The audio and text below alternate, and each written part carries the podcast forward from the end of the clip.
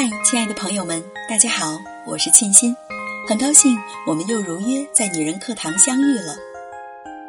二零二零年来到了，新的一年，新的开始，大家准备好了吗？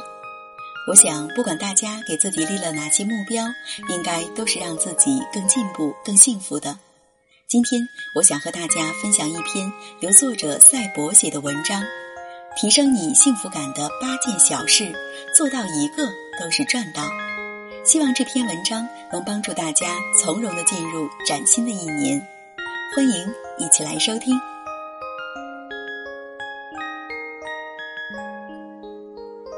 生活中，每个人都会经历垂头丧气的时刻，会莫名绝望，对什么也提不起兴趣，什么也不想做，觉得做什么都没有意义，就像得了感冒一样，浑身提不起劲儿。这种时候，与其深陷情绪无法自拔，不如给自己放个假，去感受生活。你会发现，幸福其实并不遥远。正如罗曼·罗兰所说：“哪里有生活，哪里就有幸福。”这里，读者君总结了八件能够提升你幸福感的小事。往后的日子，愿你每一天都是晴天。一，不带手机上床。不熬夜，早睡早起，睡够八小时就是赚到。睡觉有多重要，大家都知道。好的、充足的睡眠，不光能保持身体各项机能正常运转，还能让我们感觉更快乐，情绪也更平和。对女性来说，睡眠还是最好的护肤。可令人痛心的是，道理人人都懂，但是就是做不到。我之前也经常熬夜，后来我发现，造成我熬夜的罪魁祸首就是手机。其实身边大多数人也都是这样，忙了一天了，临睡前终于闲下来了，于是躺在床上安逸的刷会儿手机，不料一刷就熬夜。在手机面前，我们永远高估自己的自控力，所以保证良好睡眠最重要的一条。就是不带手机上床，把它放到离床远远的地方。既然控制不了自己，那就远离诱惑好了。二，认真吃饭，用心对待每一顿饭菜，就是对自己最大的不亏欠。有数据显示，截止二零一七年，全国有超七亿人患有慢性胃炎。我国每年新发胃癌病例达到六十八万例，而死亡更是达到五十万例。除去遗传等因素，胃炎的发病率走高与我们的饮食的不规律是息息相关的。早上起迟了就不吃早餐了，工作忙了就饥一顿饱一顿，终于忙完了就叫个外卖犒劳一下自己。这样时间长了，疾病自然也就找上门来了。蔡澜曾说：“好的人生从好好吃饭开始，好好吃饭就是好好爱自己。而好好吃饭其实也很简单，就是做到按时吃饭，荤素搭配，多清淡少辛辣。下次忙得没时间吃饭的时候，跟自己说一句：工作是公司的，而身体才是自己的。”三，坚持锻炼。适当的运动，当真百利而无一害。北京有位大妈曾经身患癌症，手术后她坚持每天游泳四十分钟。十几年过去了，不光癌症没有复发，大妈的身体也更健康了。事情被曝光后，专家们总结到：除去必要的医疗手段干预，人体自身的免疫力更是治疗癌症的中流砥柱。而适当的运动不光可以提高身体免疫力，还会产生内啡肽和多巴胺，这些脑垂体分泌的物质能使人部分消除疲劳感，保持良好的精神状态。我之前身体状况也很差，一换季就感冒，医生说我免疫力低，要多运动。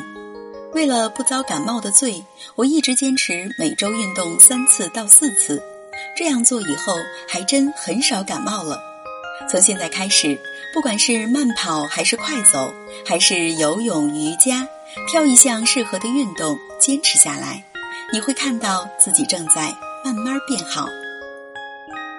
四，腾出时间去阅读，短暂逃离这个世界，便能收获内心的安宁。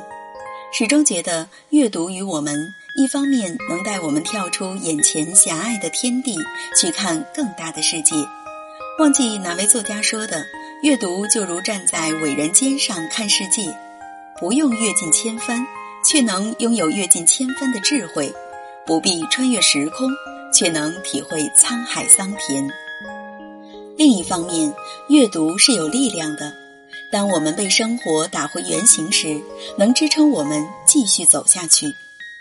就如董卿评价雷海为时说的那样：“即便深陷泥沼，依然仰望星空。”而且，阅读还有一个妙处，就是能带你我短暂逃离这个世界，不必理会工作，也不必关心孩子的屎屁尿。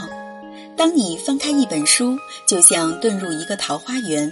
不管身边的纷纷扰扰，我自安然处之。总之，再忙，每天都要腾出点时间来阅读。这无论是从长远发展来看，还是从身心健康来说，都是有好处的。五，记录生活，每天记录一件值得感恩的事情。心情不好时拿出来看看，会觉得并没有那么糟。顾城说。黑夜给了我一双黑色的眼睛，我却用来寻找光明。生活亦如此，用感恩的心发现美的眼睛，去寻找俗气日子里的美，你的世界就会变得不一样。此前看脱口秀女王奥普拉的《我坚信》，其中有一段内容我印象特别深，就是奥普拉曾连续十年写感恩日记。但所谓的感恩日记，不过是每天记下五件值得自己感恩的事情。而当他情绪低落时，翻开这本感恩日记，看到自己已经得到的那些善意，就会重新信心满满。他说：“当你专注于生活中的好时候，你就会创造出更多的善意。始终相信，即使再糟的生活，也有值得记录、值得感恩的事情。”而当你提起笔，把这些写下来的时候，其实就是一个积累爱和善意的过程。这些爱和善意也会在将来某天反馈到你。六，进行一次大扫除，整理房间就是整理自己的内心，把垃圾清出去，把阳光请进来。就要过年了。不由想起还小的时候，每年年前家里都要彻底清扫一遍，而且为了清扫犄角旮旯，家里的大件儿都要搬出去。老妈说这样做是要把垃圾清出去，再把福气请进来。我虽不信，但每次看到窗明几净的家，再郁闷也会豁然开朗。不止一个朋友说过，心情不好的时候就喜欢收拾房间。该扔的扔，该整理的整理，就好像打扫房间的时候，把自己的心房也打扫了一遍，心空了，阳光自然能照进来了。如果工作太忙，不妨每周进行一次大扫除，扔扔垃圾，洗洗衣服，换换床单被套，给花浇浇水，然后把自己放空，洗个美美的澡，看到从里到外都是干净的家，肯定心情大好。七，多陪陪家人，良好的人际关系能让我们更幸福。哈佛大学曾做过一项历时七十五年的研究，通过跟踪七百多位受访者的生活来研究幸福从何而来。最终，研究人员得出的结论是：好的人际关系是让我们保持幸福的唯一秘诀。这一生，我们会跟许许多多的人建立关系。但是，所有感情里最不容忽视的，应该是亲情。正如周国平所说：“人若是土地上的作物，那么家就是让我们可以深深扎根的土壤；而亲情，则是照耀着的阳光，温暖、甜蜜、亘古不变。无论多忙，都应该抽出时间来去陪伴家人。往后余生，对父母。”多一点耐心，对孩子多一点宽容，对爱人多一点温柔。一个温暖的家，就是幸福的根源，能支撑我们走过人生的至暗时刻。八，谨记一句话：笑一笑，十年少。最后这一条也是最重要的一条。这一条表面上是说笑，但内里是在讲心态。毕竟，一个好的心态真的能解决生活中百分之八十的问题。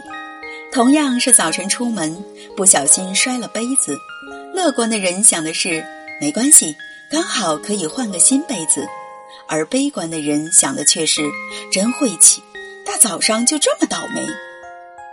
凡事都有两面性，关键是你用什么样的心态去看待它。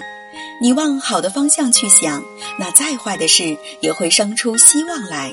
你往坏的方向去想，那再好的事情都能看出瑕疵来。所以多笑笑，保持一个乐观的心态，相信这一切都会过去的。希望新的一年我们都能笑着走下去。好的，文章就分享到这里了。新时代、新气象、新作为，新的一年已经来到。无论生活怎样，我们都要以最好的姿态、最乐观的心态来面对。相信你的努力一定会在新的一年遇到更好的自己。好了，这里是女人课堂，我是陪伴您的闺蜜沁心。愿我的声音能给您温暖和力量。今天就到这里了，愿您有一份好心情。我们下期再见喽。